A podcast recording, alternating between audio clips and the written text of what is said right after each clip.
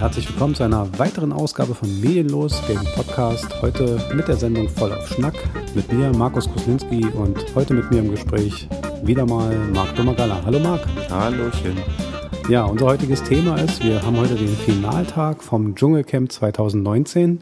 Ich bin sehr gespannt, ich habe es auch gut verfolgt, auch die Dschungelcamps davor machen mir Spaß und deswegen heute mal einen kleinen, kleinen Ausblick auf die vergangenen Dschungelcamps, aber natürlich ganz klar auf das heutige, auf, die, auf das Finale vom Dschungelcamp 2019 und auf die vergangenen Sendungen.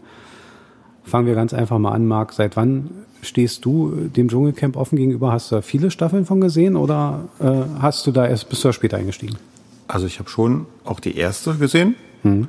Da war es ja noch ein großes Medienereignis, darf man sowas machen? Um ja, Gottes Willen. Ekelfernsehen, Ekelfernsehen. Ekel Skandale ohne Ende. Ja. Die Bildzeitung hatte unendlich viel zu schreiben. Hm. Ähm, das war schon, die ersten Male war ich äh, sehr intensiv damit dabei. Hm. Irgendwann ist es so ein bisschen abgeebbt. Ähm, manche, an, an manche Teilnehmer kann ich mich jetzt auch schon gar nicht mehr erinnern. Ja. Äh, die waren vorher schon kaum präsent. Äh, jetzt erst recht nicht mehr. Und äh, wenn du mir sagst, äh, manche Namen, an die kann ich mich gar nicht mehr erinnern. Ja, das ist auch ein schönes Spiel für alle, die es mal ausprobieren wollen, mal in wikipedia.de zu gehen. Äh, ich bin ein Star, holt mich hier raus, aufzurufen und einfach sich mal die Staffeln durchzugucken weil da auch die Teilnehmer aufgelistet sind. Und da, da ist man erstaunt, wer da alles war. Und man, wie du sagst, man steht bei einigen Leuten da und denkt, wie, der war im Dschungelcamp? Hm. Da hat man gar keine Erinnerung mehr dran. Oder auch wer da rausgegangen ist oder welche Ereignisse es gab. Und das, glaube ich, das Schöne, aber genau das ist der Ansatz. Aber yes. obwohl man sie auch zu dem Zeitpunkt, wo das Dschungelcamp war, intensiv gesehen hat. Ja. Und sie waren ja dann auch omnipräsent weil man hat sich die Show abends angeguckt. Hm. Im Morgenmagazin, äh, Frühstücksfernsehen wurde das gleich thematisiert. Die Bildzeitung aufgeklappt, war wieder was drin? Die Zeitungen haben ja. da äh, im Radio, machst Radio an, Arno und die Morgencrew äh, machen da auch eine Sendung draus. Ja. Ähm, aber trotzdem sind einige äh, Namen überhaupt nicht mehr äh, geläufig und man, sie, sie sind kein Bild für mich. Genau, die waren ja damals schon, als sie dann in der Staffel waren, die wurden ja wieder ans Licht geholt. Und natürlich sind einige, so wie sie vor dieser Staffel verschwunden sind, wieder verschwunden. Das ist ja ein mhm. relativ normaler Vorgang. Aber wie du sagst, der interessant ist, diese Entwicklung dieses Formates von 2004 abgesehen, 2004 erste Staffel, dann geht das Ganze los und dann heißt es Ekel TV, kann man das machen? Es ist menschenunwürdig. Da haben sich Psychologen, die Kirche hat sich darüber ausgelassen, dass man so nicht mit Menschen im Fernsehen umgehen kann. Mhm. Da wurde ein Bohai gemacht und am Ende, jetzt ist das ein akzeptiertes ja, Format, was 2008 nominiert war für den Grimme-Preis. Und da kann man aber mal sehen, wie sich so Akzeptanz entwickelt. Also auch bei Menschen wie wir lernen zu akzeptieren. Am Anfang noch zu sagen, ah, ich weiß nicht. Und auch bei Big Brother, kannst du dich erinnern an die erste Staffel Big Brother? Ja. Oh Gott, man kann doch Menschen nicht einkasernieren und dann von außen beobachten und welche psychologischen Auswirkungen hat das? Und, und hier auch dieselben Fragen wieder, aber wir haben mit allem gelernt zu leben. Ja, der Voyeurismus ist hoch im Kurs. Also genau. Und deswegen glaube ich auch, kommt immer wieder die Frage, die sitzen immer alle da und also man muss dazu sagen, ich habe ein bisschen bei Wikipedia und ich hoffe mal, dass ich glaube, diese Wikipedia-Seite wurde auch von RTL erstellt. Also alle Teilnehmer bekommen ja, bekommen heute, ich weiß nicht, wie lange es schon ist, ein komplettes äh, Paket mit Datenträgern über die letzten Staffeln. Also die können eigentlich alle 13 Staffeln nachvollziehen und können das sich angucken. Ja, die ersten sind wirklich da reingegangen, dachten, wir sind da in Köln-Nippes, hm. in irgendeinem Studio, gehen abends nach Hause Genau. Und ähm, das, was uns da vorgesetzt wird, ist in Wirklichkeit eine Pizza, mhm. aber die sie anders geformt haben. Oder? Genau. Ich glaube auch, dass sie da recht naiv noch rangegangen sind, bis die ganze Sache losging. Was sie aber alle vereint, finde ich, äh, ist, bis zum heutigen Tag gehen da einige sehr naiv rein. Man, man denkt, die ganze Vorbereitung passiert gar nicht. Viele sind dann überrascht und viele, und das ist eigentlich mein Einstieg, ähm, die Behauptung, die auf alle Kandidaten irgendwie so ein bisschen zutrifft, ist, meine Frage war, viele geben etwas vor, etwas zu sein, was sie jedoch nicht sind. Und das, glaube ich, eine Sache. Am Anfang hatten die es noch sehr leicht. Also wenn wir wieder auf die erste Staffel zurückgehen, dann, was hat denn ein Costa Cordalis vorgegeben? Ein erfolgreicher Schlagersänger zu sein, das war er.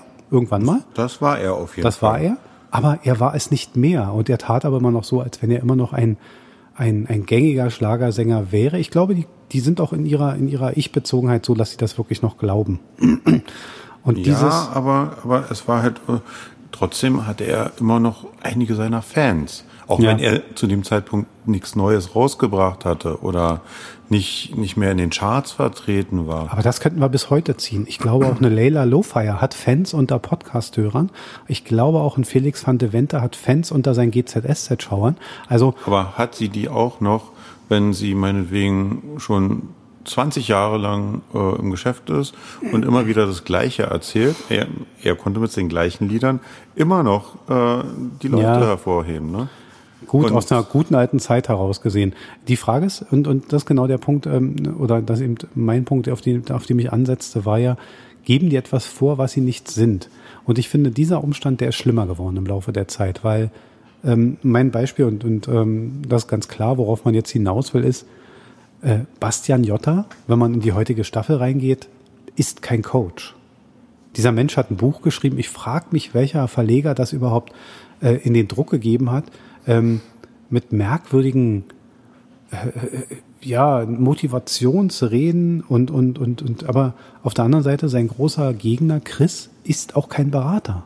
Also als er im Dschungelcamp saß und sagte, er macht nur noch Consulting und Beratung, da fragte ich mich, was will der denn beraten, wie es schief geht?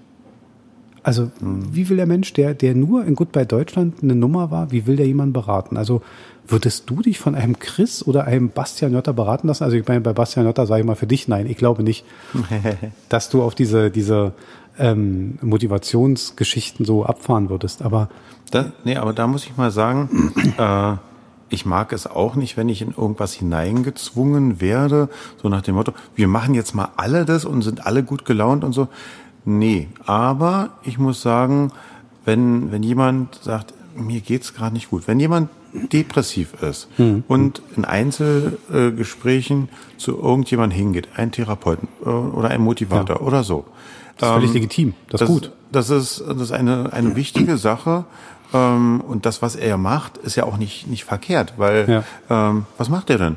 Er versucht, eine positive Stimmung zu machen. Hm. Es ist immer leicht, etwas, etwas ganz schlecht zu machen oder negativ zu sehen, aber äh, jemand zu motivieren ist erstmal schon mal viel schwieriger. Hm. Und mit einer positiven Grundstimme an etwas ranzugehen, ist eine ganz große Voraussetzung, um auch etwas positiv zu gestalten. Hm. Wenn ich in irgendwas rangehe und sage, hey, ich schaffe es eh nicht. Nein, ich, Nein das ist ja falscher Ansatz. Er übertreibt das natürlich so ein bisschen. Genau. Äh, das ist dieses ganz große, starke Da-zu-sein.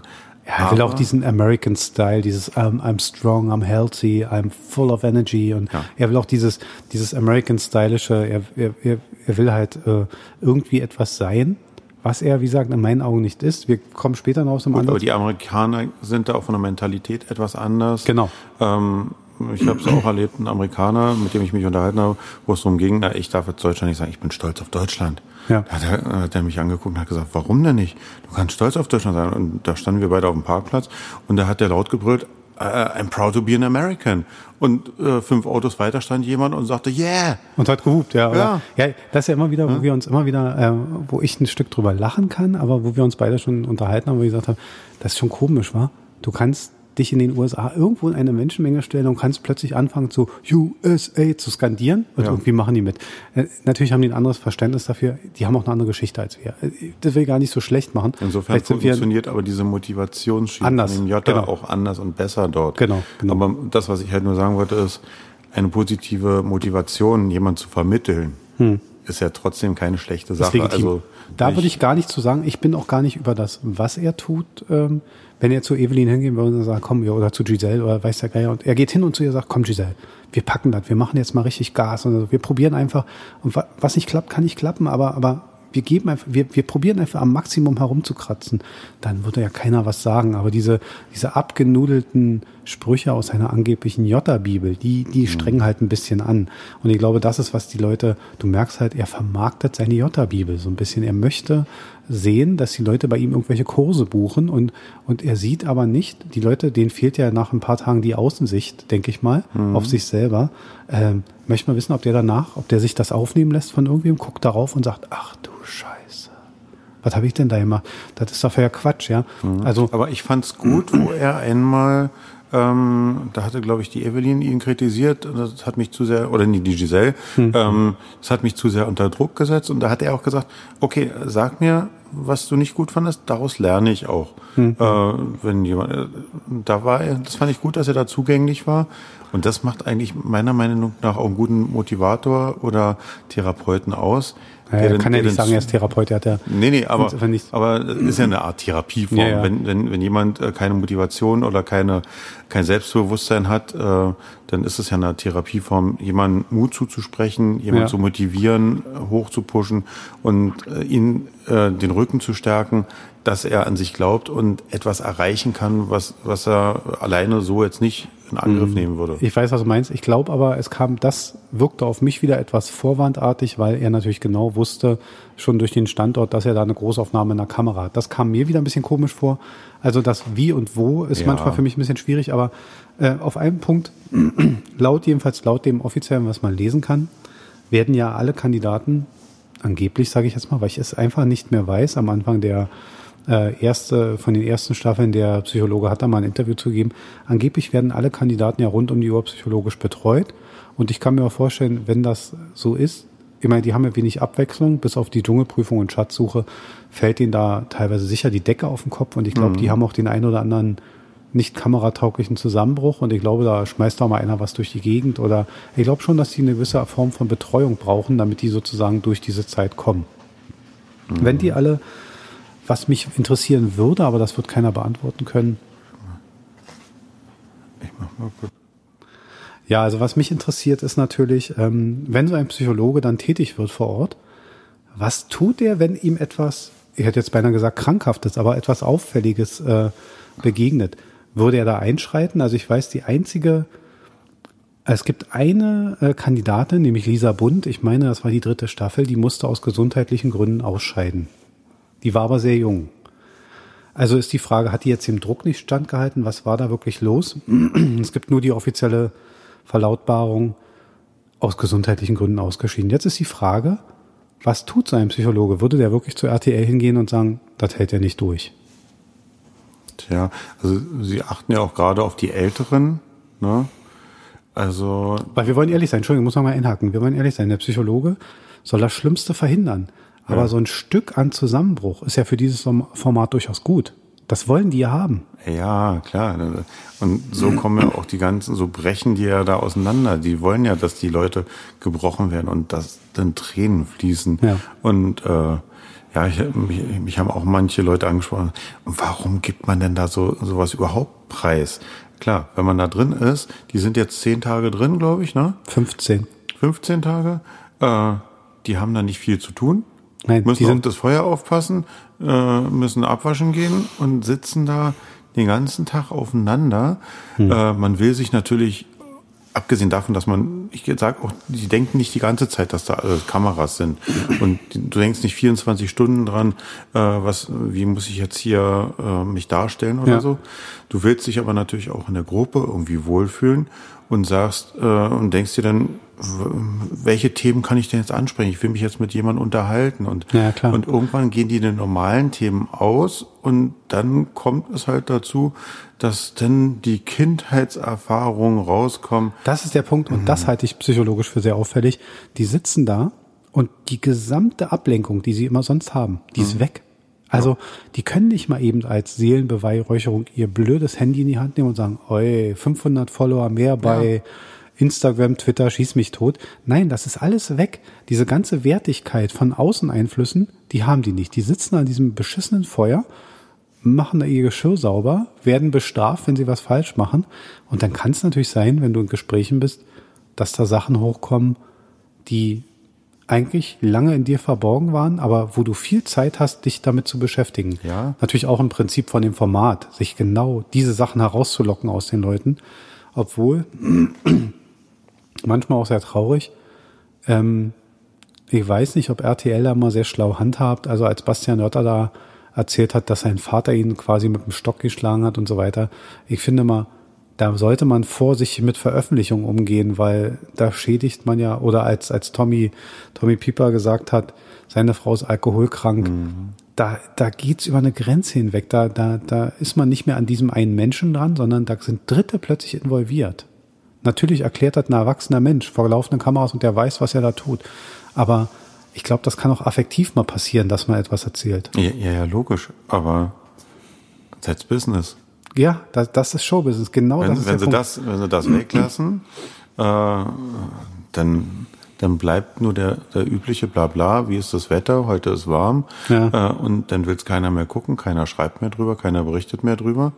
Ja, die müssen Ah. schon eine Grenze rauslocken und ich verstehe das. RTL kann, kann sich sagen, ja, also wir bringen ja nur das, was die Was du sagst. Kandidaten sagen. Ja. Wir haben denen ja kein Skript gegeben und sagen, okay, jetzt äh, wäre der gute Zeitpunkt, dass du mal über deinen Vater mit den Stockschlägen erzählst, sondern Mhm. das kam aus seinen freien Stücken. Also der Punkt ist ja, und wollen wir mal ehrlich sein, am Ende bleiben wir bei den auffälligen Teilnehmern ja hängen. Wir sind ja unsere, unsere Gespräche, wenn wir sitzen irgendwann und sagen, okay, habt ihr das gestern gesehen? Ja, nein. Dann unterhält man sich ja beim Jahr immer über die auffälligen Teilnehmer. Und eine der auffälligen Teilnehmerinnen dieses, äh, dieser Staffel war ja ganz fraglos äh, Giselle Oppermann. Ja. Giselle Oppermann, Schreikrämpfe, man, man hatte das Gefühl, als sie da reinkam, die hatte das noch nie vorher gesehen. Und da fragt man sich doch, wie kommt denn das? Die muss doch mal, also selbst wenn sie, wenn sie YouTube oder, oder irgendwas hat oder, oder, also laut, wie gesagt, laut der Planung werden alle Teilnehmer mit einem DVD-Paket versorgt, wo diese, wo sie die letzten Staffeln nachvollziehen können. Also die können nicht von sich behaupten, ich weiß nicht, was da passiert. Jetzt liegt es an jedem, ob er sich das antut oder nicht. Aber bei Giselle Oppermann machte man sich teilweise Sorgen, dass die dem gewachsen ist.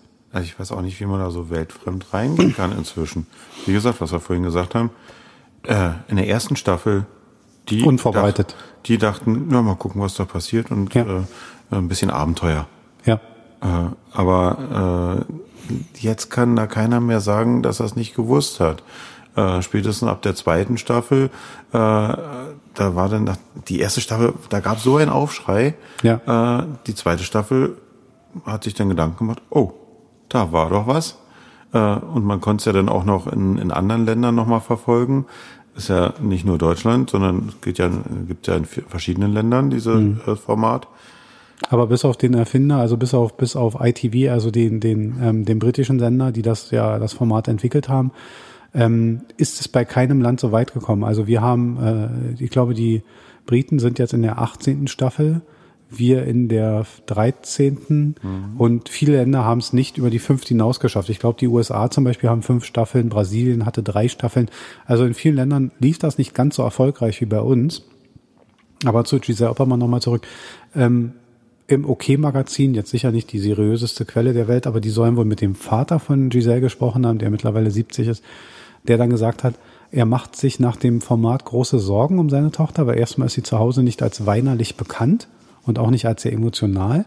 Und ähm, er hat da sozusagen Sorgen, wie er seine Tochter da wahrgenommen hat und wie das danach weitergeht. Kann, also Giselle ist übrigens mit dem, mit dem, mit dem Ziel da reingegangen, sie wollte nochmal durchstarten. Da frage ich mich, sie ist eine, G, also sie ist eine Germany's Next Topmodel Teilnehmerin, hat danach keine Moderationsangebote angenommen oder hat nichts großartig gemacht. Der Vater hat auch in dem Interview gesagt, wenn das denn so war, dass sie halt auch durch ihre Jobs über Geld verfügt. Sie bräuchte es also auch nicht finanziell. Sie hat eine Auskommen. Da frage ich mich natürlich, ist man irgendwann so, so wild auf Screentime, dass man das annimmt? Nur des, der Öffentlichkeit wegen? Oder manchen Managern so hörig, dass man alles möglichen Sachen annimmt, die der Manager sagt? Keine Ahnung. Ja, ein Manager-Thema haben wir nachher auch noch kurz, aber, aber bei Giselle Oppermann, Giselle Oppermann war für mich die auffälligste, also wo man sich wirklich Sorgen machte. Also wo einem dieses Gekreische, dieses, dieses Oh mein Gott, oh mein Gott und so weiter immer wieder, das war Ja. schon nicht mehr, nicht ich- mehr gespielt. Ich sag mal, ich würde ja so eine, in so ein Dschungelcamp gar nicht erst reingehen. Ja, ich auch nicht. Äh, ich mag keine Spinnen, ich mag keine Schlangen und äh, ich esse gerne, aber nicht das Zeug, was, was da beim Essen, beim Essen wäre Schluss. Ja. Ich würde mich übergeben am laufenden Band. Wenn die sagen, sie dürfen sich nicht übergeben, ich könnte das gar nicht steuern. Ja, Ich würde den so oft auf Teller brechen. Also eh, nie und nimmer wäre das für mich machbar. hey, also äh, deswegen, also das, das wäre überhaupt kein Ding für mich. Aber ähm, ich würde dann, also da könnte man mir auch sonst was für Geld bieten. Das, selbst wenn ich pleite wäre, also das, das könnte nicht der letzte Strohhalm sein irgendwie. Nee. Und ähm, auch die Bestückung, ne? wenn man sich mal so, so ein Dschungelcamp durchsieht, die typische Bestückung ist immer, okay, die Kreischerin haben wir jetzt abgehakt, weil Giselle Oppermann ist immer die Kreischtante, die, die, der alles zu viel ist. Dann gibt's immer den, die ältere Fraktion, mhm. hier repräsentiert durch Sibylle Rauch und, und, und Tommy Pieper. Mhm. Großer Skandal bei und der Peter? Vorstellung. Ja, Peter, Peter lass ich 74. da mal. Der ist 74, ja, der ist älter. Da, das ist noch so ein Sonderthema, das, aber diesmal hast du recht, drei ältere, mhm. ähm, obwohl Sibylle Rauch offiziell 58 ist. Die ist noch gar nicht so die alt. Ist, die ist nicht so alt. Wie man denkt, ne? Die wirkt nur schon sehr klapperig. Ja. Und als, als äh, RTL dann noch geschafft hat, da eine Hardcore-Szene einzubauen in die Vorstellung, da war ja das Geschrei groß und viele äh, mit sehr gemischten Reaktionen in den Social Medias. Ähm, aber zu Tommy Pieper wollte ich kommen. Tommy Pieper, die Alf-Stimme, auch von der Alf-Stimme, man, man, danach kam nicht viel, ne? Also man, man hat Tommy Pieper als die Alf-Stimme okay. Ich habe Alf auch als Kind gerne gesehen. Ich gucke ja. da heute auch noch rein mit einem gewissen Grinsen. Ähm, aber Tommy Pieper ist so ein bisschen, repräsentiert so ein bisschen den alten Mann, der manchmal ein bisschen sprachlich übers, übers Ziel hinausschießt. Ähm, klar, können wir jetzt gleich, äh, er spricht, sprach ja im, im Dschungelcamp über die Alkoholkrankheit seiner Frau. Das ist natürlich ganz schwierig, wenn man da so eine Internas, so eine privaten Internas ausplaudert und da anfängt mit der Alkoholkrankheit seiner Frau, äh, äh, sag mal, fast ein bisschen Screentime zu machen. Schwierig, aber er hat es auf die Spitze getrieben. Also Alkoholkrankheit der Frau, das war schon, sag ich mal, 80 Punkte, das waren so ein 80 Prozenter. Aber als er dann anfing, er hätte den besten Sex mit Amelie Sandmann gehabt, einer durchaus noch aktiven Schauspielerin, ähm, da habe ich gedacht, herzlichen Glückwunsch, die wird froh sein, ihren Namen zu hören. Mhm. Die wird sich gar nicht einkriegen, weil die ja mittlerweile auch einen Partner hat und so weiter. Ähm, aber schwierig, ne, über so eine Themen. Ich finde das so ungeschickt und der Mann ist doch erfahren im Fernsehen. Warum macht er so was? Das ist einfach die pure Langeweile, die dich dann nach 14, 15 Tagen äh, da umtreibt. Du bist bewegungslos in diesem Camp da. Mhm. Äh, der ein oder andere geht mal zur Dschungelprüfung oder zu dieser Aufgabe, wo sie dann nochmal eine Schatzsuche machen. Aber mehr als zwischen äh, Klo und äh, Wasserfall und äh, Lagerfeuer bewegen sie sich ja auch kaum.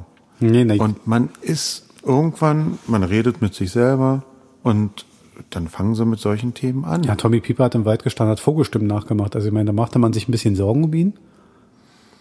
Also ja. als er da Vogelmelodien nachpfiff, da habe ich gedacht, oh, war ja, ich würde jetzt Abstand von ihm halten. Und also war schon sehr merkwürdig.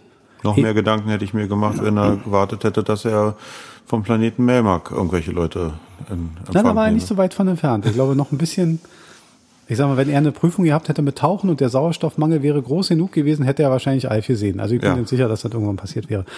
Ja, Evelyn macht mir auch Sorgen. Am meisten macht mir Sorgen, dass sie ein Abitur haben soll. Das macht mir Sorgen. Eieieiei. Also da ist man schon erstaunt, oder? Ich meine, der amerikanische Ozean. Ja, der amerikanische Ozean. Oder auch, sie möchte Steuern. jetzt, sie möchte jetzt mir Bücher lesen. Sie hat ja schon eins. Sie hat ja, da fragt man sich ja, der Trend geht zum Zweitbuch, aber, aber sie hat eins. Ähm, nee, da soll sie ruhig mal dran weiterarbeiten. Ich bin sehr interessiert daran, was da noch. Aber Evelyn hat noch ein nächstes Problem. Also es gibt ja auch Folgen nach dem Dschungel, also ein Leben nach dem Dschungel. Und äh, für einige bedeutet nach dem Dschungel durchaus Ärger. Und Ärger mhm. für Evelyn wird sein, soweit man hört, wird sie wohl den Führerschein verlieren, wenn auch nur für eine gewisse Zeit. Aber da ist wohl kurz vorher was gewesen und ähm, ich glaube, die Verkehrsjustiz hätte gerne mal ein Gespräch mit ihr oder zumindest würde ihr mal sagen, dass ihr Fahrverhalten nicht dem entspricht, was in der SCVO steht. Also ich glaube, dass das kleinere Problem, größeres Problem wird haben unser Kollege Jotta. Hm. Der große Basti, Basti der Große, Basti der Erste, wird ein großes Problem haben, weil sein Miracle Morning, den er jeden Morgen veranstaltet, der hat wohl einen Erfinder und dieser Erfinder heißt Hal Elrod und hat wohl eine Trademark da drauf. Und der sitzt jetzt in den USA und sagt, ähm, ich bespreche das jetzt mal mit meinen Anwälten, wie wir da weiter verfahren. Mhm. Und ähm, wenn der wirklich eine Trademark hat, vielleicht sogar ein weltweites Markenrecht, dann glaube ich, braucht Basti, nachdem er schon im Camp nur ist, weil weil eine Kautionszahlung erfolgte. Ich meine, der wurde am Frankfurter Flughafen festgenommen, als er aus den USA kam, mhm. weil gegen ihn eine Steuerforderung besteht da musste schon mal eine Kaution von RTL hinterlegt werden. Und wenn jetzt noch Herr Albert kommt und womöglich noch eine, eine Strafzahlung da veranlasst, dann kann er seine Gage direkt wegüberweisen, dann hat er da nichts mehr von. Ja. Dann müsste er die 100.000 gewinnen, tut er nicht mehr, das wissen wir jetzt, weil er ist raus. Ja. So. Also zwei Leute mit Ärger im Gepäck. Frage, inwiefern muss er solche Sachen versteuern? Äh, was jetzt? Äh, die, die ist das jetzt auch ein reiner Gewinn äh, oder ist das eine Gage? Das ist eine, das ist eine Gehaltszahlung. Du meinst jetzt das Geld, was er von RTL bekommt? Genau. Er muss sogar das versteuern, was RTL als Kaution hinterlegt hat. Okay. Weil das haben die mir zu dem Zweck einer Gagenzahlung gegeben. Das ist ja ein Gehalt. Ja, ja. Die Frage, ob er darüber gut nachdenkt. Hm. Also unser Basti sorgt für Unterhaltung, aber also nicht. Da, da ist es dann eher noch ein Eigentor, da hat er danach noch mehr Minus als vorher. Könnte sein. Könnte ja. sein. Also wenn dieser Hell Elrod wirklich, wirklich sehr aktiv ist und gute Anwälte hat, dann hat Herr Jotta aber ein kleines Problem. Dann wird er wohl lustig in die Privatinsolvenz schippern und, und die Familie Otto, von der er sich seinen Anfangsstart ja halt geborgt hat, wie man so weiß, die Familie Otto. Naja. Ja, voll die Ottos, aber äh, ja, die haben ihm wohl 1,6 Millionen geliehen. Da fragt man sich mal in so einer leeren, äh, wie man so, einer, so einem Menschen ohne hm. ohne Erfolgshintergrund so eine Mengen leiden kann. Tja. Schwierig. Die müssen den gemocht haben. Er spricht doch immer, als wenn das sein Opa wäre. Es ist ja nicht ja, sein Opa, von dem er redet. Ersatzeltern oder genau, so. Genau, genau. Ja, es ist schon nicht mal eben so, so eine Kleinigkeit, so, ne? Mark, so. 1,6 Millionen. Ja. Also ich meine, ja, habe ich auch nicht bekommen bisher. Also ne? nee, nee, nee, nee. Aber äh, auch glaub, wenn ich mich von deinem Vater mal adoptieren lassen wollte, aber aber ich glaube auch da wären 1,6 Millionen sehr nein, utopisch. Nee, ist da ist nichts zu holen, nee. Ne. nee, aber ähm, die Sache mit dem mit der ähm, mit dem Markenrecht und so. Mhm. Äh, ich glaube, das ist generell auch heutzutage ein Problem, dass viele etwas in Anspruch nehmen, etwas wiedergeben, was andere erfunden haben, sei so Plagiate, also ja. da ist es der Miracle Morning oder irgendwelche Sachen zitieren äh, und das dann weiter äh, als ihre Sache verkaufen. Das ist heute immer mehr ein Thema, äh, dass die Leute da selber auch gar nicht mehr drauf achten. Also in, inwiefern manche Sachen gerechtfertigt sind, dass, dass man das als Plagiat bezeichnet oder äh, mit diesen ja. ganzen Doktorarbeiten, aber halt auch, äh, er nutzt es für sich, äh, diesen Miracle Morning natürlich als, als eine Sache, die in seinem Job benötigt wird. Ja. Also ein, ein, ein, äh, ein Yogi Löw, das, was er dort alles trainiert, äh, hat er nicht selber erfunden. Nein. Ne, also wenn er sagt, wir machen jetzt Sit-Ups, dann hat jemand anders die Sit-Ups erfunden. Wenn der jetzt da drauf, ne, dann, dann könnte man es aber trotzdem, wenn es in trainingswissenschaftlichen Büchern oder äh, erwähnt wurde. Mit dem Verwenden von anderen hätte ich gar kein Problem. Was ich aber schwierig empfinde, und das, das ist eine Sache, äh, die ich mir hier selber, selbst in unserem kleinen Rahmen als Vorgabe auch mache. Solange wir hier sitzen und uns spaßig unterhalten und das sozusagen ein Non-Profit-Unternehmen ist, ähm, mache ich mir auch keine Gedanken darüber, was ich hier erwähne oder was ich sage, wenn es nicht komplett aus dem, aus dem erfunden ist oder wenn es nicht jemand ja. komplett diffamiert. Natürlich Miracle Morning, könnte ich jetzt sagen, Anzeige wegen Werbung, weil es ist ja ein Markenname und so weiter. Ähm, habe ich jetzt hier mit getan. Aber der Punkt ist, solange ich hier im Non-Profit-Bereich unterwegs bin, mache ich mir da wenig Gedanken, worüber ich rede. Sollte es so sein, dass wir mal eine Werbeschaltung haben oder dass wir hier einen Partner hätten und so weiter, dann muss ich sagen, dann verlangt mein eigenes mein eigener Ehrgeiz, dass ich mich um so etwas anfange zu kümmern. Und wenn ich Bücher ja, schreibe. Ein eigenes Wertegefühl. Ja, und wenn ich anfange, Bücher zu schreiben oder Leute zu beraten oder Leute an, an Punkte zu bringen, wo sie bisher noch nicht sind, dann muss ich mich eben genau mit meinen Sachen beschäftigen und sagen, sag mal, hat das schon mal jemand gemacht? Und ein Raimund Höller mit, der hat schon diese, ja, äh, ich lebe heute und jeden Tag werde ich besser und besser und besser. Das sind alles Worte, die kommen von Raimund Höller. Die hat er schon in den 90er Jahren gemacht. Und da muss ich mich doch mal verdammt nochmal damit beschäftigen, ob meins überhaupt so unique ist, ob ich überhaupt noch universell bin, ob ich überhaupt noch, ob ich überhaupt noch für mich in Anspruch nehmen kann, dass das von mir sein kann. Nein, man muss nur deutlich machen, es betrifft ja alle Bereiche. Ob ich jetzt zu einem Arzt gehe, einem Therapeuten oder irgendeine Dienstleistung in Anspruch nehme. Hm. Der, der, äh, der, der Handwerker, der hat ja auch nicht äh, die Kloschüssel erfunden. Darum geht's aber, ja nicht. Ne, aber ja. Und er, er sagt auch nicht, dieses Modell habe ich designt oder sonst Nein. was, sondern ich baue die jetzt ein. Das wäre doch kein Problem. Nimmt, nennt auch den Markennamen dazu. Ne? Also. Wenn, wenn ein Bastian Jotta sich hinstellt und sagt, er sagt ja nicht, das ist die meine persönliche Anleitung zu den Lehren von Herrn Höller und Herrn so und so. Hm. Wenn er das tun würde, wäre doch völlig in Ordnung. Ich nehme Anleihen auf oder ich interpretiere frei die Varianten oder die, die Weisheiten von dem Herrn Elrod und dem Herrn Höller oder was auch immer, dann wäre das völlig legitim, aber er nennt das Ding nun mal die Jota-Bibel. Hm. Ja, und ich bin jetzt nicht sehr religiös, aber wenn ich etwas wie Bibel verwende, dann muss ich leider auch sagen, okay, ähm, dann muss ich sicher sein, dass das irgendwie von mir ist. Ja, das ist das Wort Jota, äh, Gottes, ja. Ja, das Wort Jotas, genau. ja, Herr Jota. Aber er macht uns wenigstens Spaß und du siehst, wir haben uns über ihn was zu erzählen. Das trifft ja nicht auf alle Dschungelteilnehmer zu. Ich meine, äh, wenn diese Sendung jetzt hier hieße, äh, Dschungelcamp 2019, wir sprechen über Sandra Kiriasis, Kurze Folge, kurze Folge. Ja. Hat uns nicht ganz so viel Spaß gemacht, aber ich will mal auf was anderes hinaus. Mittlerweile haben ja auch eine Sandra Kiriasis hat ja eine Begleitung, eine Art Managerin. Und das ist ja Indira Weiß. Hm. Wer sie nicht mehr kennt, Broses, Sängerin, war selber mal im Dschungel, hat mit Jay Khan geskriptet rumgemacht. Ja. So, also auch eine der vergessenen Teilnehmerinnen. Das scheint auch so ein Ding zu sein, dass man mittlerweile Leute mitnimmt, die da schon waren, damit die einem Tipps geben, wie es da ist. Ne? hinter den ist Leuten. Ist ja durchaus legitim, weil keiner kann einem besser das sagen, wie es in dem Camp ist, als jemand, der drin war. Genau. Das finde ich auch völlig in Ordnung, aber das scheint auch, da, da wächst so ein neuer Beruf heran, den es vorher nicht gab. Dschungelcamp-Begleiter. Dschungelcamp-Berater. Ja? Genau, Dschungelcamp-Berater, das ist ein ganz neuer Beraterform. Finde ich eigentlich auch ein bisschen spannend. Und dann gibt's ja noch weitere Berater und das sind ja die Manager. Hm. Die Manager sind ja die Leute, die hinter den Leuten stehen, die das Booking machen, die, die sozusagen mit den Leuten arbeiten. Und da sticht ein Name immer wieder hervor. Es gibt einen Namen, der kommt immer wieder und das ist äh, ein Herr Helmut Werner. Der dürfte den Leuten gar nichts sagen, aber wenn man sagt, mit wem er da so arbeitet, dann wird er den Leuten gewahr, wie wichtig dieser Mensch fürs Dschungelcamp ist. Helmut Werner war mal mit einer Tochter des Herrn Lugner, Myrtle Lugner liiert, von 2009 bis 2016 und war immer dafür da, den Opernball und hm, die Lugner City Feier zu organisieren und auch den Stargast da anzubringen, der dann da mal rumhüpfte, Pamela Anderson, wer auch immer. Genau.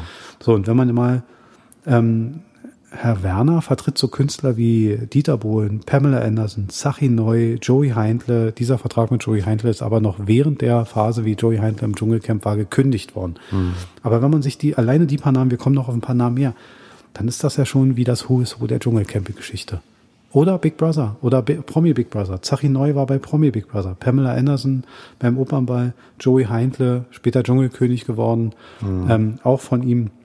Früher vertrat er Nadel äh, Helmut Berger, der Älteste, der da im, im Dschungelcamp jemals war. Ja. Menowin Fröhlich, Larry Hackman. Also das liest sich alles wie so ein Who's Who. Und auch bei den aktuellen. Ähm, Herr Werner vertritt Peter Orloff mhm. und Sibylle Rauch. Also der Mann hat mit seinen Leuten so viele äh, Camps und, und, und Reality-Formate bestückt, der ist da schon eine große Sache. Jetzt ist die Frage, ich weiß nicht, ob du diese Sache gesehen hast, als Sibylle Rauch ausschied aus dem Dschungel, da sprach sie etwas von, dass ihr Manager eventuell nicht zufrieden sein könne und dass ein Donnerwetter geben könne. Hm.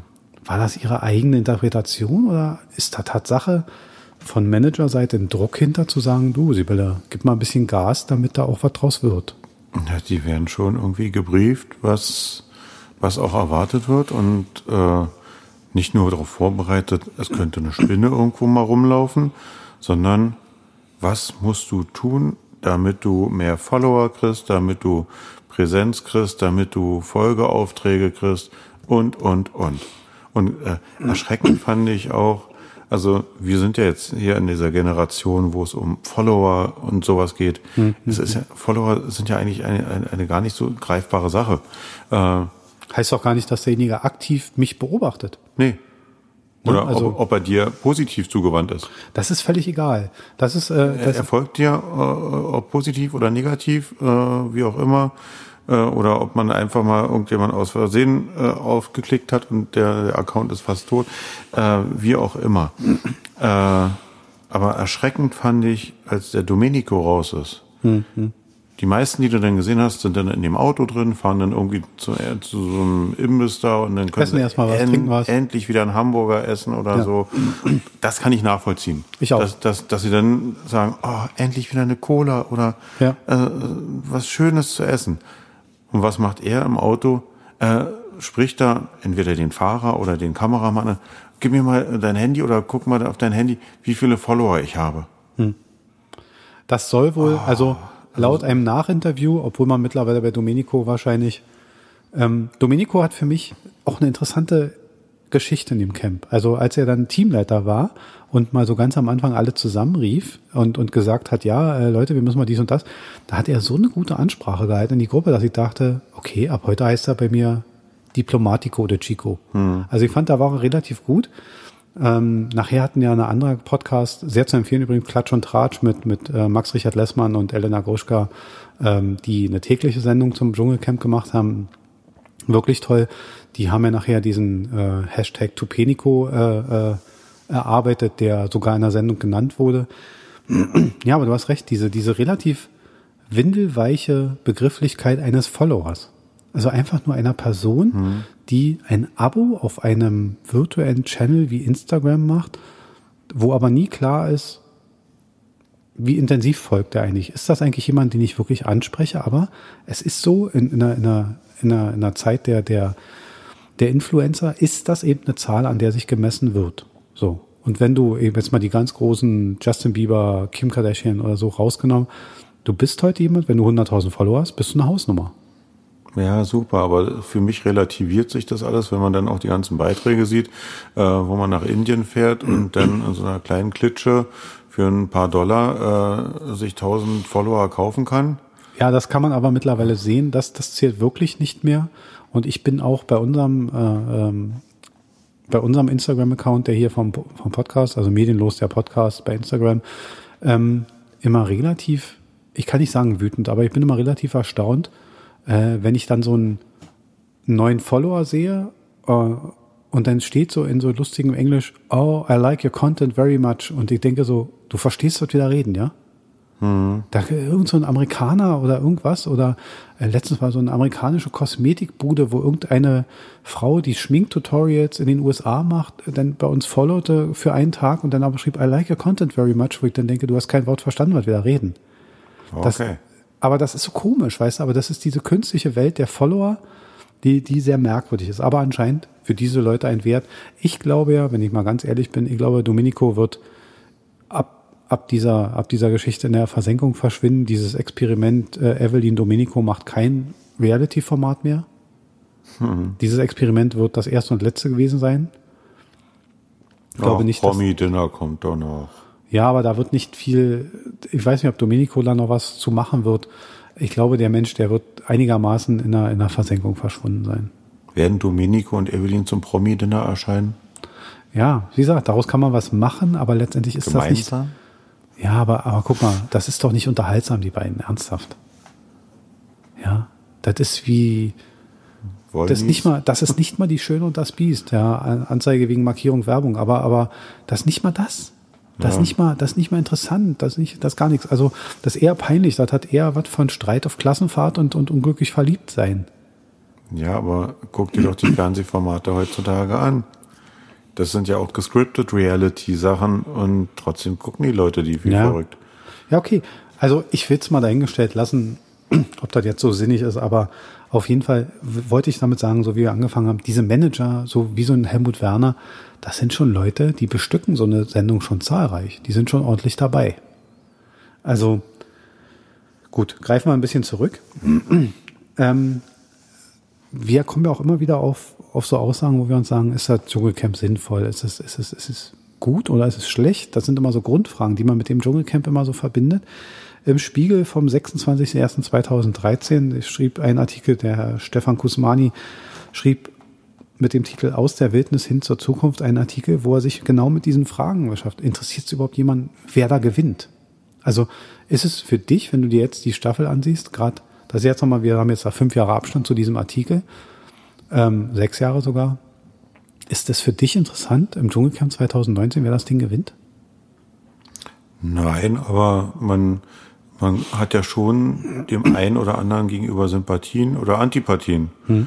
Und dann freut aber man, man will ja dann doch lieber dem, dem man mehr Sympathien zuordnet, dann schon, dass er weiterkommt. Das ist aber eine andere Frage. Ne? Du bist jetzt, du sagst jetzt, äh, da geht es um die Sympathie. Dann ist es ja, ich möchte aber lieber, dass der gewinnt anstelle von dem. Also es ist dir nicht wichtig, wer gewinnt, dir ist nur wichtig, dass der eher gewinnt als der. Oder die eher als die. Relativ. Also im Prinzip habe ich nichts davon, ob da nur jetzt Evelyn äh, gewinnt oder der Peter. Äh, ich krieg nicht die 100.000, das hm. kriegen die.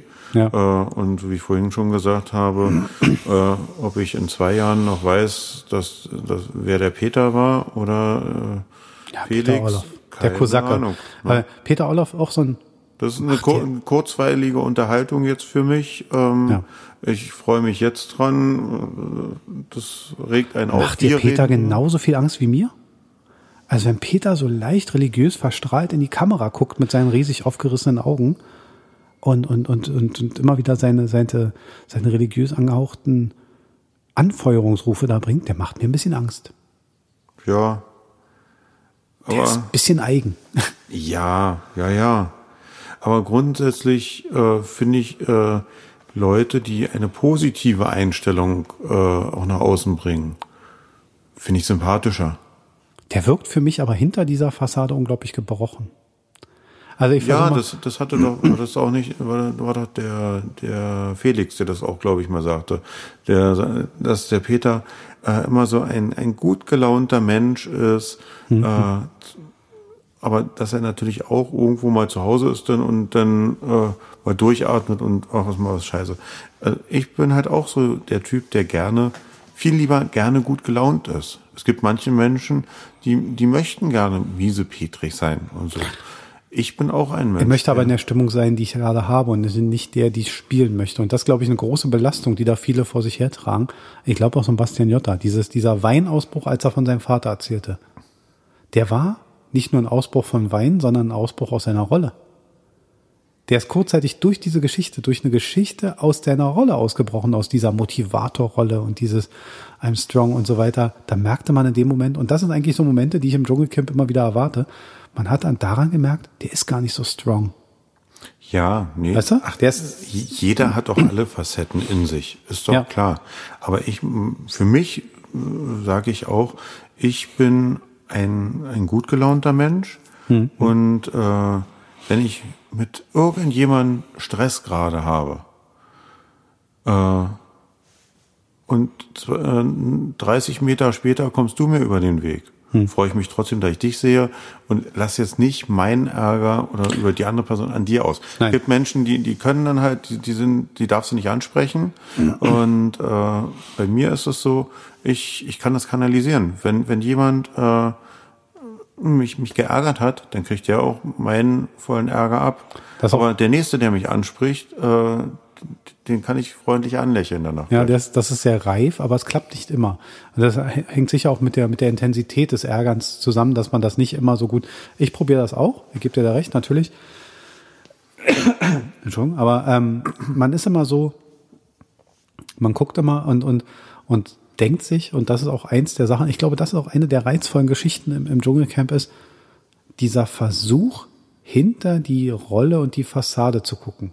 Ich glaube, das macht eins der, der Reizmomente dieses Dschungelcamps aus, dass man Leute vorgesetzt kriegt, die man kennt aus einem gewissen Rollenverständnis heraus. Mhm. Und nun probiert man, wie so ein kleiner Therapeut, wie so ein kleiner die Analyst. Die Psyche zu brechen. Die Psyche, na, die bricht ja von alleine da drin, aber du guckst ja. so dahinter und du denkst so, ah, das war jetzt aber ein sehr echter Moment. Wie ja gut, aber es wird natürlich nochmal forciert, so nach dem Motto, ach, wir stellen da mal ein paar Regeln auf. Irgendjemand hat die Regeln gebrochen ja. und jetzt äh, setzen wir da irgendwelche Sachen durch. Jetzt setzen wir einen Druckmoment an. Einen Druckmoment jetzt, an. Ja, genau. Also ihr kriegt nichts zu essen, ihr kriegt äh, ihr müsst eure Luxusartikel abgeben. Werden, äh, zurückgezogen und so. Ja, ja. ja? Und äh, schon hast du da, setzt du die Daumenschraube an und alle verändern sich so ein bisschen. Was mir übrigens auch aufgefallen ist, also in den letzten Jahren war es halt viel mehr zum Thema gemacht worden, wenn sie wenig Sterne bekommen haben, dass die Leute Hunger hatten, dass sie schlechte Laune bekommen haben. Das weg, dass, ne? dass sie sich äh, gegenseitig angegiftet haben und so. Und Essen ist sowieso nicht mehr so ein Thema. Früher hat man immer gesehen, was sie zu essen bekommen haben für mhm. die und die Sterne. Dieses Mal ist einige wieder dieser komische Känguruschwanz wo es wieder so ein Thema war, ja. wer, wer, wer den essen soll und wo ja. man Evelyn erst erklären musste, das ist der übrigens von der Rückseite und nicht der von vorne. Ja. So, ähm, Sibylle war enttäuscht, dass es doch so war. Ja, ich glaube auch, war doch der vom ja. Falschende für sie, aber nee, ähm, schwierig. Und das war bei Evelyn, da, da bin ich mir aber auch mal nicht sicher, ob die wirklich, es, es, es wirklich wäre belastend, wenn die wirklich so einfältig wäre. Aber ähm, das sollen andere entscheiden. Ähm, viele tun ja so, als wäre sie die neue Verona Feldbusch. Also sie würde das alles spielen, so ein bisschen dümmlich, damit es also ihrem Markenimage entspricht. Ähm, ich glaube, die hat, die bringt ein gesundes Stück Dummheit einfach mal mit. Ich ja. möchte mir das einfach nicht vorstellen, dass sie das alles spielt, dann wäre die Oscar reif. Ähm, da hört sie wollte studieren, hat sie gesagt. Ja, was denn? Was denn? Hat, hat aber nur leider das zu spät abgegeben. Ne? Ja, aber der Punkt ist doch, wenn sie ein Abi hat, ei, ei. angenommen, selbst wenn sie ein 3,7er Faulenzer-Abi hat, darf sie auch studieren. Ein Abi ist nun mal eine Studienberechtigung. Ja. Wo das hinführt, das spricht man ja bei vielen Studenten nicht drüber. Aber Kurve haben wir gut gebildet, ganz automatisch, ohne dass wir, dass wir da, ähm, ohne dass wir da drauf eingegangen sind. Aber meine nächste Frage, die so mein Skript, wenn ich mal hier so beäuge, ist, sind die Kandidaten überhaupt noch echt? Und zwar echt im Sinne von, die Kandidaten gehen mit einer eigen aufgelegten Rolle da rein und sie spielen dieses Rollenskript, was sie sich selber gemacht haben, ab, weil sie natürlich sich davon versprechen, das macht mich beliebt, das bringt mir Screentime, das bringt mir ähm, Sympathie beim Seher, das bringt mich weit nach vorne und so weiter. Teilweise hat man ja auch schon bei anderen Staffeln gehört, dass sich Promis mit Hypnose darauf vorbereitet haben, dass sie diese wilden Tiere und dass sie die ganzen Ekeltiere und so ein bisschen ausblenden können. Ähm, also die Frage ist, wir müssen, ich weiß, jetzt würde wahrscheinlich wieder kommen, die erste Staffel hat es nicht. Das ist klar, die erste Staffel hatte diese Vorbereitungszeit nicht, aber ähm, ich glaube auch einige andere Staffeln danach noch nicht. Aber sind die Kandidaten aus deiner Sicht echt? Und wenn ja, ab wann? Ab welcher Phase im Camp? Na, in den ersten Tagen sind sie noch äh, voll in ihrer Rolle, glaube ich. Da haben die noch Power, ne? Da können die noch. Ja. Ja, ja. Äh, lustig finde ich trotzdem, dass sie dann etwas überrascht sind, äh, dass da eine Kontrolle ist, ob irgendwas reingeschmuggelt wird oder nicht. Ah, das ist auch so neu, ne? Ah, ah immer wieder ja. probiert's einer und immer wieder fällt einer durch dabei. Ja, also manche Sachen haben sie ja geschickt angestellt, auch diesmal, ne? Haben sie ja was reingeschmuggelt. Aber ja, wie, wie auch immer. Aber ab wann sind sie echt?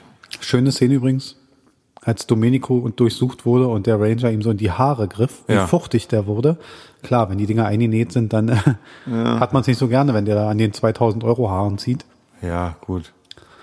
Aber, Obwohl das aber, auch nicht aber so. Chris sagte ja auch, also der hätte mir in die Haare gegriffen, dann äh, wäre ich auch fuchsig geworden oder so. Ne? Also ja, da kaum welche. Ja.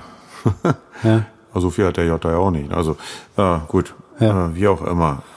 Ähm, Tommy und der Peter haben da mehr Haare noch auf dem Kopf gehabt. Mhm. Aber ja, ab wann sind sie, wie lange sind sie echt? Also, oder ab wann sind sie echt? Mhm. Nicht die Haare, sondern die Personen in ihrem Verhalten. Ja, ich glaube, dass äh, du kannst nicht 24 Stunden äh, so eine Show abziehen.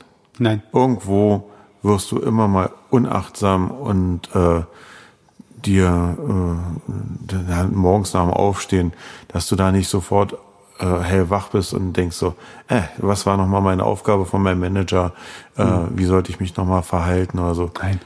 Ich äh. bin immer so der Meinung, für mich beginnt die interessante Zeit der Beobachtung immer nach der Halbzeit. Ungefähr eine Halbzeit geht selbst dem Stärksten das verloren. Also ja. die können noch so, noch so kräftig sein und noch so widerstandsfähig. So im, im Grunde so nach Tag, Tag 8, Tag 7, Tag 8, da geht selbst dem Stärksten die Kraft aus, ja, den noch ersten, die Rolle den ersten schon, schon früher, aber ja. wenn dann wirklich auch kein, kein Essen kommt oder so, äh, dann, dann ver, ver, verlierst du halt mal die Kontenance mhm. und ähm, dann rutschen dir mal Sachen raus, die, die der Manager eigentlich gar nicht wollte. Das ist wahr, das war. Das macht's aber auch für den Zuseher wieder spannend. Eigentlich kann der Manager immer gar nicht so viel dagegen haben, weil ich finde, der Zuschauer hat eigentlich. Und der kann da nicht mehr eingreifen. Das ist das genau. Interessante genau, dabei. Das wäre noch, also ich glaube, manchmal würde der sich schon eine, eine Handyleitung da rein wünschen und sagen, sag mal, mhm. ja, das war gar nichts, das hat uns jetzt Punkte gekostet. Ja, weil bei allen anderen Sachen normalerweise, wenn irgendjemand was Blödes verzapft, irgendeinen blöden Spruch loslässt, dann setzt man sich erstmal äh, unter vier Augen zusammen und dann wird beraten, wie gehen wir jetzt weiter vor, nachdem du das und das aus Versehen gemacht hast. Ja, jetzt, jetzt machen sie das aus Versehen. Hm. Und der, der Manager, also ich möchte nicht wissen, wie viele Manager da graue Haare kriegen und an den Fingernägeln kauen und sich denken, was war, was tut ihr denn da? da? Ja, ja. Ich glaube auch, dass sich einige sitzen wahrscheinlich in der Ecke und, und schaukeln und, und sitzen mit dem Daumen, Nuckeldaumen im Mund und, und denken, was tut der da, dieser Irre? Ja. Oder diese Irre, je nachdem, wer es dann ist. Ähm, Manager-Thema und damit auch eigentlich zu unserer letzten Frage heute. Ähm, diese Staffel ist die erste, wo eine offizielle Siegprämie ausgelobt wird. 100.000 Euro. Ähm, Kernfrage für mich. Siegprämie ja oder nein? Sollte sie bleiben oder soll sie nicht?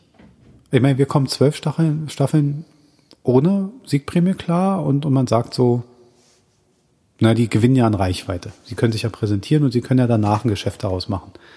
Ja, wenn einige behaupten, sie machen es ja nur, um an ihre Grenzen zu gehen, brauchst du auch keine Siegprämie dazu.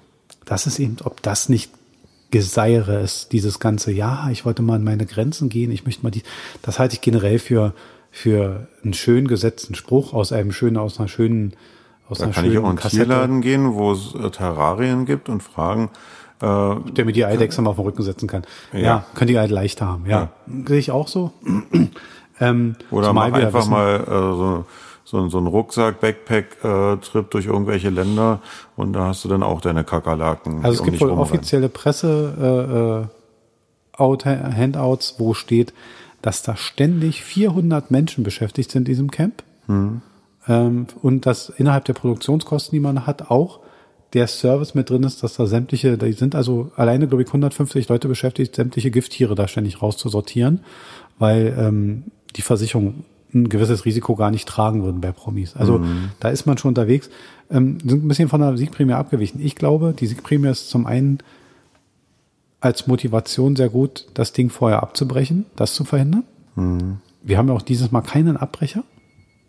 Mhm. Das gab es vorher immer, aus welchen Gründen auch, auch sonst so gesetzt. Es gab ja. immer Abbrecher. Das hatten wir diesmal nicht. Und ähm, natürlich auch ein Anreiz für die Manager, muss man auch sehen. So ein Manager macht das ja nicht für umsonst, der will 20 Prozent haben. Das heißt, sagt derjenige 100.000 Euro ein, kriegt der Sugar Daddy 20.000 Euro, ist jetzt auch nicht aus dem, weiß nicht ja. wann, also gerade so mit Leuten wie Sibylle Rauch, da weiß ich nicht, wann so ein Helmut Werner da das letzte Mal mit der 20.000 Euro verdient hat.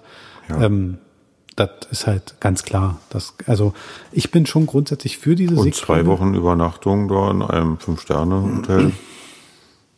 Auch nicht so schlecht. Ja, was auch ordentliche Kosten sind. Ne? Also die Produktionskosten liegen wohl irgendwo. Der Umsatz laut letztem Jahr, ich habe mir den Geschäftsbericht vom letzten Jahr gesehen, der Umsatz der Werbeeinnahmen und so weiter in den zwei Wochen liegt bei 36, Millionen Euro. Mhm. Das ist eine ordentliche Hausnummer. Aber natürlich. Braucht man schon gute Werbeeinnahmen. Ja, hat man gute Werbeeinnahmen, aber natürlich muss man auch sehen, dass die Produktionskosten, die werden dann eine, eine Dayrate haben, also die werden für das Camp da pro Tag etwas bezahlen müssen, weil die 400 Leute bewegen sich da auch nicht für umsonst. Ja. Ähm, die werden für die Hotelunterkünfte bezahlen müssen, die ganzen Betreuer, die da mitreisen, die wollen auch, ähm, die leben da ganz gut, denke ich mal. Ähm, ich denke, das wird sich zwar sehr gut wiegen und RTL wird damit einen guten Schotter machen, gerade mhm. mit den mhm. ganzen Nachvermarktungen. Ich weiß gar nicht, ob es noch DVDs gibt. Früher gab es mal DVDs mit diesen Staffeln, da konnte man so ein hm. Best-of kaufen. Äh, weiß ich aber nicht, ob sowas heute überhaupt noch einen Markt hat. Ja, es wäre doch eigentlich ähm, auch, auch überhaupt wirtschaftlich gar nicht ratsam. In, in den Zeiten wurde über Netflix oder sonst was, äh, hm. Online-Streaming-Dienste alles mögliche ja, wahrscheinlich werden die einfach nur zur Verfügung stellen musst, ohne dass du einen, einen physischen ein Artikel genau. herstellen genau. musst, der irgendwo gelagert, äh, transportiert werden muss, was mhm. wo nochmal andere Leute Geld verdienen dran. Also äh, wahrscheinlich bei TV Now oder ähnlichen Mediatheken wird das wahrscheinlich irgendwann nochmal verfügbar sein, obwohl TV Now eigentlich, sag ich mal, so eine Halbwertzeit von drei Monaten hat, dann verschwinden die Folgen. Also da weiß ich jetzt nicht, wie lange, aber vielleicht in der RTL-Mediathek oder. Wer guckt sich denn noch äh, Dschungelcamp von vor drei Jahren an? Ja, ich glaube, das vor drei Jahren. Ich bin immer noch der Meinung und diese, diese Wette, oder die, würde ich fast immer noch eingehen. Ich habe immer gesagt, immer wenn eine aktuelle Staffel von Big Brother läuft, hm. man würde parallel die erste Staffel laufen lassen, bin ich der Meinung, dass die erste Staffel, die Urstaffel, mehr Zuseher hätte als die aktuelle. Ja, ja, ja. Natürlich bauen sie auch drauf, dass in, in den Folgestaffeln sowohl im Big Brother als auch äh, im Dschungelcamp äh, wurde immer mehr nackte Haut gezeigt als in den ersten Staffeln. Ja, ja aber da waren sie noch vorsichtig. Jetzt sind sie kein Playboy. Nee, das ist mir auch aufgefallen, ja. Keine Frau im Playboy, ja, obwohl Hugh ja. Hugh Hefner ist nicht mehr, ne? Der Äh, und seitdem, also diesmal wollte, äh, wollte keiner. Äh, Doch, Sibylle wollte, aber ich glaube, man hat sie mit Händen und Füßen davon abgehalten. Ähm, aber ja, man muss ja immer sehen. Nein, also Tatsache ist eins. Über die Schwankungen hinweg, Dschungelcamp ist und bleibt ein Hinseher. Wir gucken uns das weiter an. Also ich, ich gucke es mir auf jeden Fall weiter an. Ja. Äh, es ist immer wieder gut. Man guckt gerne rein. Man hat diese sozialen Zerwürfnisse der Leute. Man hat diese, man, man, äh, fällt mir jetzt schwer, das zu sagen, aber man hat natürlich Spaß an diesen, diesen leicht gescheiterten Existenten, die da, die da ums Überleben. Also das sind so die zwei Mäuse und die eine entdeckt, dass wenn sie in der Milch rum, rum, rumrudert, das zu Butter wird und sie wieder aus dem Topf rauskriecht. Mhm. Und das ist so interessant. Und diese, ja, das ist sehr interessant. Also für mich wird der Dschungelcamp weiter sehenswert bleiben. Und ja, ja mir wird es weiter Spaß machen. Mir auch. Also. Siehst du? Und deshalb haben die ihre Zuseher. Und deswegen braucht man sich auch unsere anfangs gestellte Frage von wegen, wie sinnig der Dschungelcamp ist, eigentlich gar nicht stellen. Solange dieses Ding Zuschauer hat, wird RTL das ziehen. Frage ist, äh, ich meine, wir hatten ja schon einmal einen Moderatorenwechsel, leider, äh, ja. weil Dirk Bach verstorben ist. Äh, so wie, ich hatte es schon dir privat noch gesagt, ich hätte nicht gedacht, dass es so funktioniert, dass es danach so weiter, so gut geht. Ja. Ähm, mit Sonja Zietlow und äh, dem Hartwig jetzt. Äh, Man muss natürlich dazu sagen, Mickey Beisenherz und, und äh, der Mann von Sonja Zietlow die Texte. schreiben hervorragende Texte. Das muss man den beiden mal lassen. Die ist natürlich, du kannst natürlich nur gewinnen. Und wenn du im Laufe der Zeit, auch das hatte eine Lernkurve bei den beiden. Also ich finde, äh, Sonja Zietlow und, und, und Daniel Hartwig waren nicht immer so gut aufeinander eingespielt, wie sie es heute sind. Das hat auch ein, mhm. zwei Staffeln gedauert. Aber jetzt, wo sie gut aufeinander eingespielt sind und man ihnen diese, dieses Miteinander abnimmt, habe ich mit dem Moderatorenwechsel kein Problem mehr. Nein, und das ist halt auch die Sache. Wir haben jetzt, während wir die ganze Zeit über das Dschungelcamp geredet haben, ja. eigentlich nur über die äh, Teilnehmer geredet, ja. über die, die Prüfung und was dort passiert. Aber ähm, ein, ein ganz großer Teil, oder ich würde fast sagen, die Hälfte äh, der Sendung ist das Moderatorenteam.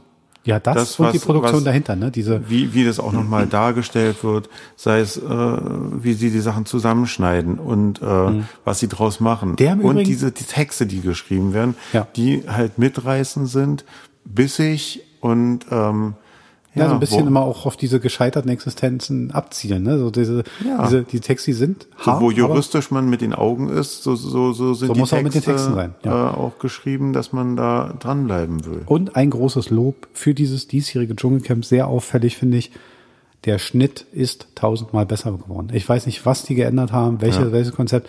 Äh, der, der Schnitt ist schneller geworden. Also es ist deutlich, also ich finde so eine Folge ist rasanter. Mhm. Die geht schneller durch, man, man, es fällt einem die Zeit nicht mehr auf, man hält sich nicht mehr so lange mit einzelnen Passagen auf.